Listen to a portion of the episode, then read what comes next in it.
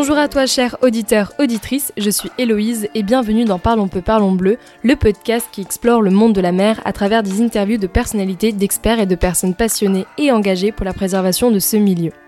Aujourd'hui, on se retrouve dans une série d'épisodes spéciaux en collaboration avec Surfrider Foundation. Si vous ne connaissez pas Surfrider, eh bien il s'agit d'une association engagée dans la protection de l'océan avec un grand O.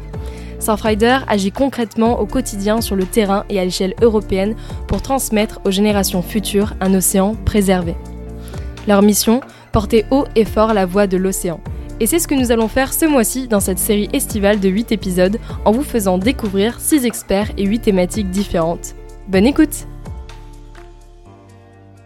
Pour ce troisième épisode, j'ai le plaisir d'échanger avec Adeline Adam, qui est experte en gestion et aménagement du littoral chez Surfrider. Salut Adeline, et bienvenue dans Parlons peu, parlons bleu. Bonjour euh, Héloïse, merci de m'accueillir. Euh, on va commencer l'interview avec la première question que je pose à tous mes invités, qui est euh, peux-tu te présenter de la manière que tu souhaites? Très bien. Alors, par où commencer Moi, je suis chez Surfrider depuis un peu plus d'un an et demi maintenant, sur ces sujets, comme tu viens de le dire, d'aménagement du littoral qui sont assez vastes. Donc ça va regrouper à la fois des sujets euh, autour euh, de la transition énergétique et comment euh, quel est le rôle de l'océan et de la mer là-dedans, avec l'histoire des énergies marines renouvelables qui sera notre focus aujourd'hui.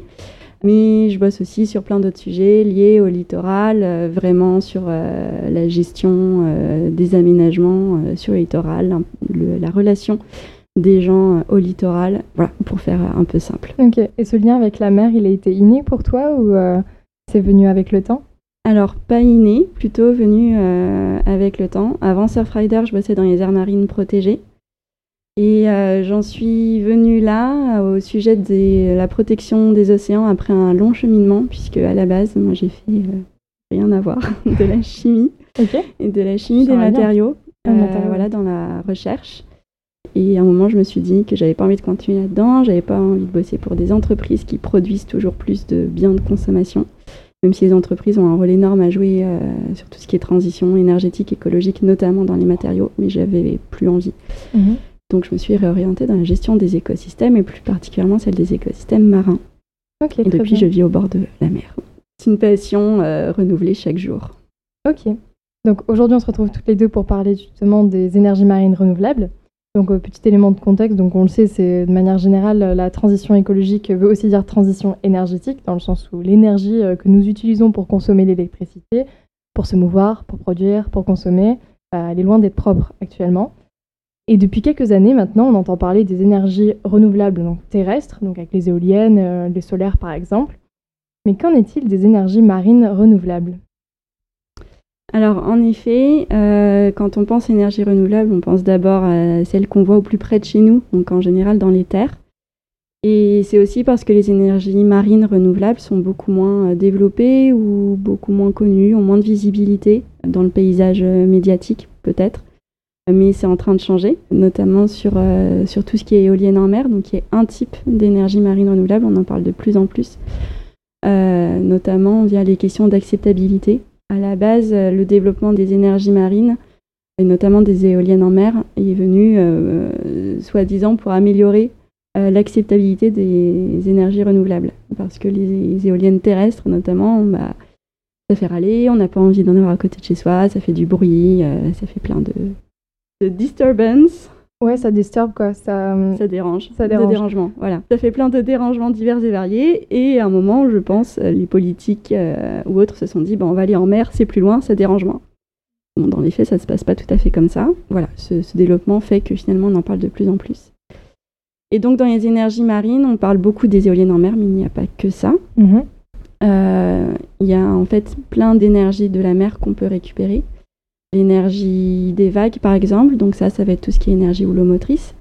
L'énergie des courants, que ce soit des courants de marée ou les courants marins de manière générale. Donc ça, c'est tout ce qui est énergie euh, hydrolienne.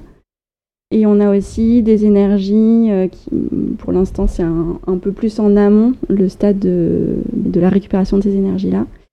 Mais il va y avoir l'énergie thermique, donc c'est la différence, euh, exploiter la différence d'énergie entre les couches superficielles de la mer et les couches plus profondes. La température, oui. Voilà. Mm. L'énergie thermique. Et osmotique, donc là, c'est les récupérer les différences de salinité. Là encore, soit entre les couches plus profondes et les couches plus superficielles, ou alors ça peut être en embouchure d'estuaires. Par exemple, on a de l'eau douce qui arrive dans de l'eau salée, donc on a aussi des différences de salinité. Mais voilà, ces énergies-là sont moins développées. Donc on, pense tout de suite énergie euh, éolienne en mer. Et euh, enfin, il y a un autre type d'énergie, mais qui n'est pas forcément considéré comme renouvelable, c'est l'énergie des marées à proprement parler. Donc tout à l'heure, j'ai évoqué les courants de marée. Mais les marées, elles produisent aussi une différence de hauteur d'eau qui peut être récupérée au même titre que les barrages hydrauliques dans les montagnes ou autres. Et donc là, en France, on a eu la première usine marémotrice au monde, le barrage de la Rance, dans les années 60 qui est resté le plus puissant au monde pendant 50-60 ans, avant d'être devancé euh, par la Chine, début des années 2000, je crois. Aujourd'hui, en France, le syndicat des énergies renouvelables ne considère pas ce type d'énergie comme renouvelable parce qu'en fait, on fait un barrage, on inonde complètement un écosystème qui s'en remet au bout de 30-40 ans, enfin un, temps très long. Donc, ce n'est pas considéré comme renouvelable aujourd'hui. Et par ailleurs, il y a très très peu d'endroits dans le monde où, où le marnage, donc la différence de hauteur entre marée haute et marée basse, est suffisant avec des conditions simples de mise en œuvre d'un barrage pour être développé. Donc aujourd'hui, ça ne rentre pas dans les énergies marines renouvelables, mais ça reste une énergie marine. Et en France aujourd'hui, du coup, quel est euh, le type d'énergie euh, marine renouvelable qu'on utilise le plus en ce moment? Qu'est-ce qui euh, a vocation à être mis en place? Donc ça va être les éoliennes en mer, comme un peu partout en Europe, parce que c'est l'énergie la plus mature d'un point de vue commercial et technologique. Euh, donc euh, l'éolien en mer, on récupère l'énergie du vent en mer, donc c'est pas vraiment l'énergie de la mer à proprement parler, mais on se situe bien euh, au large, donc c'est pour ça qu'on parle quand même d'énergie marine renouvelable. Et on a différents types d'éoliennes en mer. On a les éoliennes posées, quand on est sur des fonds relativement peu profonds, jusqu'à à peu près 50-60 mètres de profondeur. Euh, donc ça, c'est l'énergie éolienne en mer la plus développée aujourd'hui dans le monde. Et on commence à voir l'émergence des éoliennes flottantes.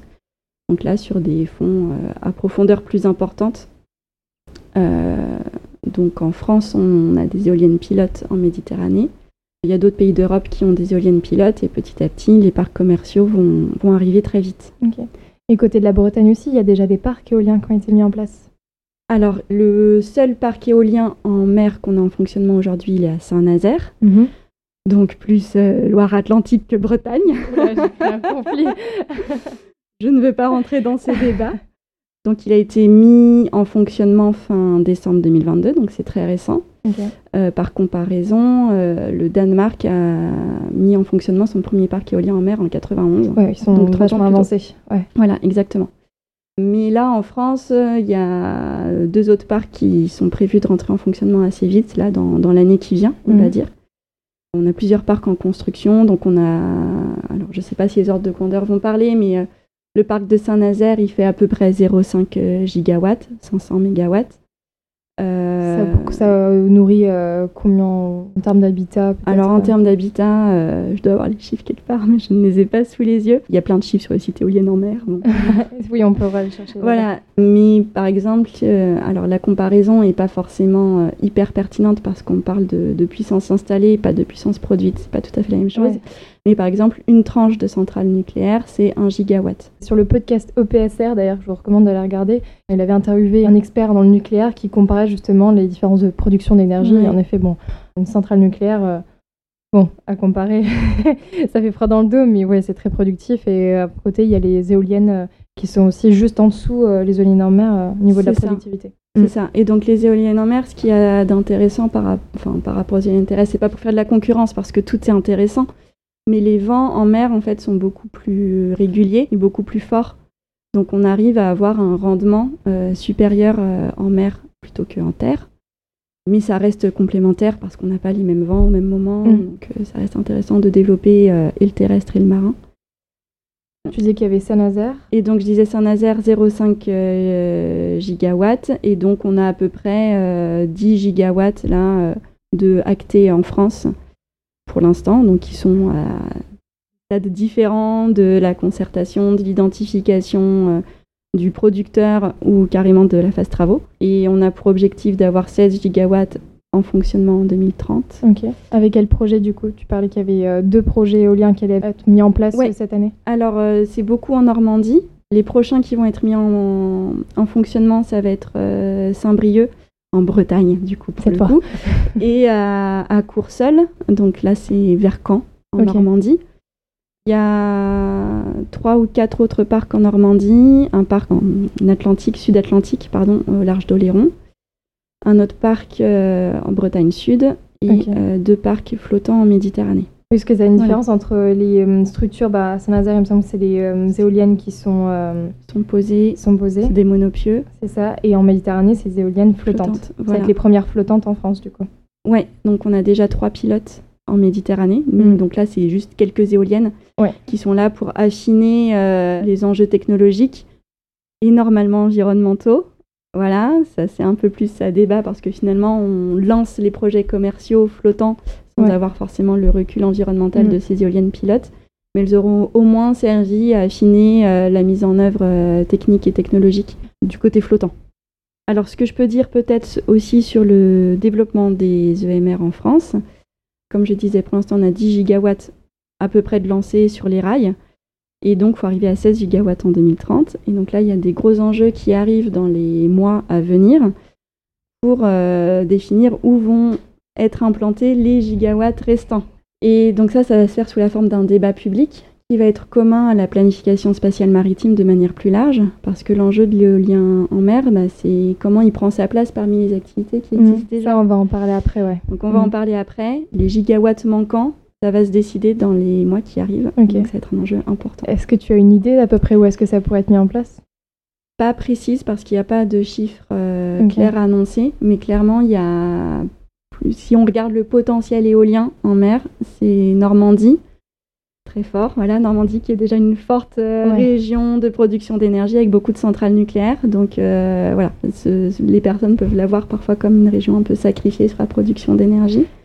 C'est tout est une question de point de vue. En Bretagne, euh, Bretagne Sud, il y a aussi pas mal de vent et Méditerranée énormément. Voilà, si on parle d'un point de vue purement potentiel technique.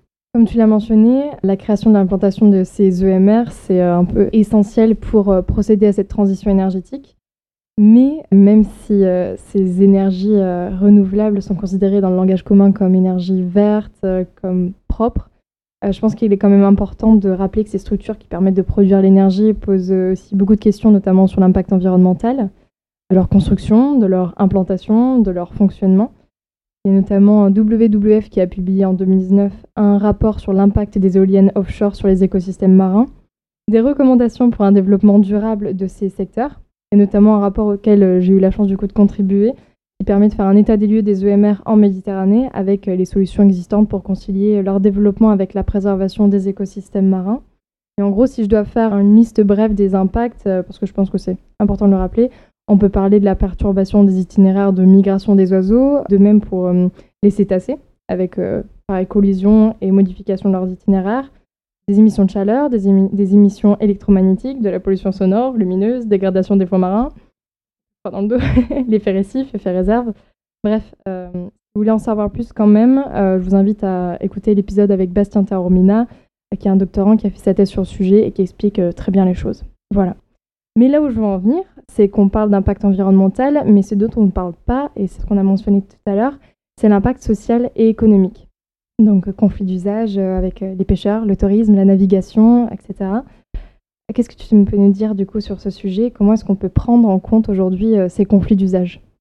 Il y a plusieurs aspects à cette cohabitation entre les usages. Donc en effet, euh, les énergies marines renouvelables et les éoliennes en mer plus particulièrement, parce que on fait souvent le raccourci. Il y a d'autres, comme je disais au début, énergies marines renouvelables. Là, on va parler des éoliennes en mer principalement. C'est que bah, arrivent dans un paysage où il y a déjà beaucoup d'usages, beaucoup d'activités, et euh, qui elles-mêmes ont un impact. Donc euh, souvent, les détracteurs des éoliennes en mer vont se focaliser sur l'impact environnemental des éoliennes en mer, mais il faut se poser la question aussi de l'impact environnemental des autres activités existantes et comment rendre possible l'implantation de, ces éoliennes en mer sans rajouter trop de pression supplémentaire. Mm. Euh, donc c'est là que la cohabitation avec les autres usages, il y a vraiment plusieurs facteurs. Il y a le facteur environnemental et donc tout ce qui est impact cumulé. Donc là, en tout cas au niveau de la France, il y a tout un groupe de travail qui a été lancé pour étudier mieux les impacts cumulés entre les parcs éoliens et avec les autres activités maritimes. On peut considérer que ce ne serait pas forcément juste de casser du sucre que sur les éoliennes en mer, alors que les autres activités préexistantes ont aussi un impact. Et euh, sociétalement, on ne peut pas se passer des éoliennes en mer, donc comment on leur fait de la place? Donc c'est là que rentrent les conflits d'usage euh, en jeu, parce que bah, forcément, chacun a envie de maintenir son activité, surtout par exemple des activités comme la pêche professionnelle qui sont déjà mises à mal par plein de choses. Comment euh, faire en sorte que les activités perdurent euh, dans le respect de l'environnement. Et donc ça pose plein de questions de réduction des activités, de relocalisation, de est-ce qu'on les diminue, est-ce qu'on les diminue pas, comment faire accepter toutes ces choses-là. Donc on parle beaucoup de la pêche, mais il y a forcément aussi des enjeux avec le transport maritime, avec l'extraction de granulats, pour parler des activités en tout cas industrielles en mer. Et bien sûr avec les usages de loisirs, parce que plus on est proche de la côte, plus il y aura aussi potentiellement d'usages de loisirs à proximité voile, surf. Alors bien sûr, les éoliennes ne vont pas être sur les spots de surf, mais ils vont être à proximité, qui font que quand on va surfer, on va les voir. Euh. Donc il y a aussi tous les enjeux paysagers, tourisme, euh, qui parfois cristallisent un peu les tensions, ou certaines euh, régions, ou en tout cas le secteur du tourisme, va souvent avoir peur que l'implantation d'une éolienne, enfin d'un parc éolien en mer qui modifie le paysage, faut être honnête, faut pas se voiler la face, ça modifie le paysage, ça diminue l'attrait touristique des zones. Donc tout ça, ce sont des enjeux à prendre en considération dans les débats. Il faut pas les minimiser, mais il faut faire évoluer les choses aussi. On ne peut pas juste rajouter des éoliennes en mer au milieu de ce qui existe déjà. C'est pas possible, environnementalement parlant, et d'un point de vue bah, de partage de l'usage euh, de la mer. Et du coup, c'est quoi la position de Surfrider par rapport à ça? Là, on parle de débat, donc est-ce qu'il faut mettre en place des concertations? Comment gérer la vie de tout le monde? Comment trouver un consensus, justement, parce que c'est un conflit d'usage, bah, il y a l'aspect paysager, l'aspect des usagers, euh, l'aspect environnemental, technique aussi, parce qu'on ne peut pas poser ces éoliennes, on ne peut pas les mettre n'importe où. Donc l'aspect même géotechnique euh, joue, la bathymétrie aussi. Comment est-ce qu'on peut prendre tout ça en compte? Bah, C'est compliqué forcément. En effet, il y a un gros enjeu des débats publics, des concertations. Le débat public, c'est un outil très franco-français qui n'existe qu'en France. Et c'est bien qu'il existe euh, en France. Pour ceux qui ne connaissent pas le débat public, c'est géré par la Commission nationale du débat public, qui est une instance euh, nationale indépendante et qui a pour vocation d'aller chercher euh, toutes les personnes qui ne seraient pas spontanément intervenues dans les débats pour qu'elles puissent s'exprimer. Et la Commission nationale du débat public est aussi garante que l'information disponible soit complète, transparente. Et donc ça, c'est essentiel pour poser un débat. Il ne faut pas qu'on ait juste des débats d'opinion, de posture mais vraiment poser les débats sur des faits pour pouvoir euh, se faire euh, sa propre idée argumentée. Et pas juste euh, avoir des positionnements type not in my backyard, donc pas dans mon jardin, je suis pour les éoliennes en mer mais pas chez moi. C'est des choses qui font pas avancer le débat. Et donc ça, pour nous, c'est important d'avoir des, des, éléments argumentés. Et le débat public en France a le mérite d'être garant de la mise à disposition de ces données-là. Donc euh, pour Surfrider, la concertation est donc centrale, la faire la plus tôt possible. Donc pas une fois que euh, le projet est décidé, mais le, mm. plus tôt possible. C'est une consultation quoi. Sinon c'est une consultation. Et euh, bien sûr, tous les avis individuels pourront jamais être pris en compte, c'est pas possible. Mm. Mais qu'ils soient au moins remontés et qu'il y ait le plus de co-construction possible. Tout ça, c'est des belles phrases, c'est facile à dire, c'est très difficile à mettre en œuvre. Et c'est vraiment ce qu'on va prôner. Donc nous, on encourage nos bénévoles à participer à ces fameux débats publics, mhm. et donc notamment au débat public qui va arriver là dans les prochains mois. C'est un enjeu important euh, au niveau français, en partageant le plus d'informations euh, au début. Au-delà de ça, notre positionnement, notre vision sociétale du développement des, énergies marines renouvelables, c'est euh, déjà avoir de la sobriété dans notre consommation d'énergie parce que euh, la meilleure énergie euh, qu'on a c'est celle qu'on ne consomme pas. C'est celle qu'on ne produit pas et qu'on ne consomme pas exactement. Donc ça c'est vraiment un enjeu important mais on aura toujours besoin d'énergie. Donc mm. à partir de là, bah, développons les énergies renouvelables dont les énergies en mer mais vraiment toujours avec euh, cette vision de sobriété parce que sinon c'est ouvrir la porte à, aller conquérir l'espace marin alors que mm. l'espace marin n'est pas un espace infini à conquérir et d'où aussi l'importance de réguler les autres activités, peut-être les revoir à la baisse. là, on n'a pas de préconisation toute faite, mais c'est des choses qui doivent rentrer dans le débat et qui doivent être prises en compte. Parce que sinon, l'espace marin comme terre infinie à conquérir, bah, c'est pas, pas durable, c'est pas souhaitable, mm. c'est pas possible. Parce que je voulais prendre l'exemple de en Méditerranée, il y a une grande concertation qui a été mise en place par euh, IOS, EOS, c'est ça, mm. et, mais qui a, fait beaucoup parler parce que justement, beaucoup prenaient ça comme une consultation en fait. Donc ma question c'est comment est-ce qu'on peut convaincre les personnes, les habitants, de venir à ces concertations? Parce que c'est important et est-ce que leur avis est vraiment pris en compte? Alors dans les débats publics euh, organisés par la, la, CNDP, la Commission nationale du débat public, le rôle des garants et de ceux qui organisent cette concertation, c'est de faire remonter euh, tous les avis. Mm. Tous les avis comptent. Eux, ils ne sont pas là pour émettre eux-mêmes un avis à la fin, pour, émettre un jugement, pour trier. Mm. Ils font tout remonter. Donc quand on participe en tant que citoyen, oui, notre avis va être euh, noyé dans la masse, entre guillemets. Mais plus il y aura d'avis qui poussent dans un sens, euh, plus il y aura de force aussi dans le compte-rendu final. Et même s'il y a un avis qui est tout seul émis à un moment, il sera retranscrit.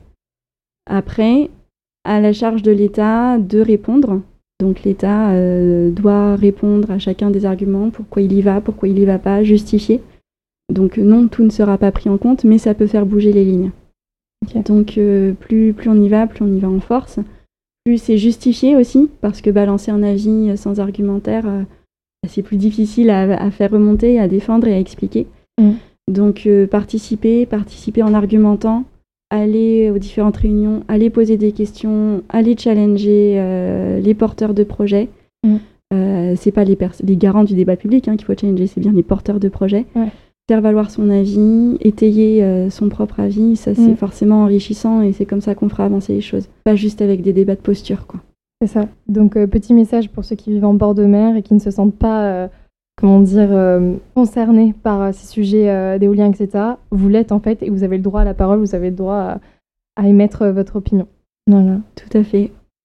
Écoute, Adeline, on arrive à, la fin de cet épisode, donc cette interview. Donc, je vais te poser la dernière question signature de ce podcast. Et pour toi, la mer, qu'est-ce que c'est et qu'est-ce que ça représente? Bah, je crois que je vais reprendre un petit peu ma dernière phrase de tout à l'heure. La mer, euh, elle, est grande, mais elle n'est pas infinie. Mm. Et euh, elle représente encore pour beaucoup un imaginaire de liberté. Alors oui, on est peut-être plus libre dans l'océan qu'ailleurs, mais ça reste un milieu précieux à préserver, à respecter. On n'y est pas libre de faire ce qu'on veut n'importe comment. On a tout le vivant qui y habite à respecter et à ne pas être intrusif dans ces milieux-là.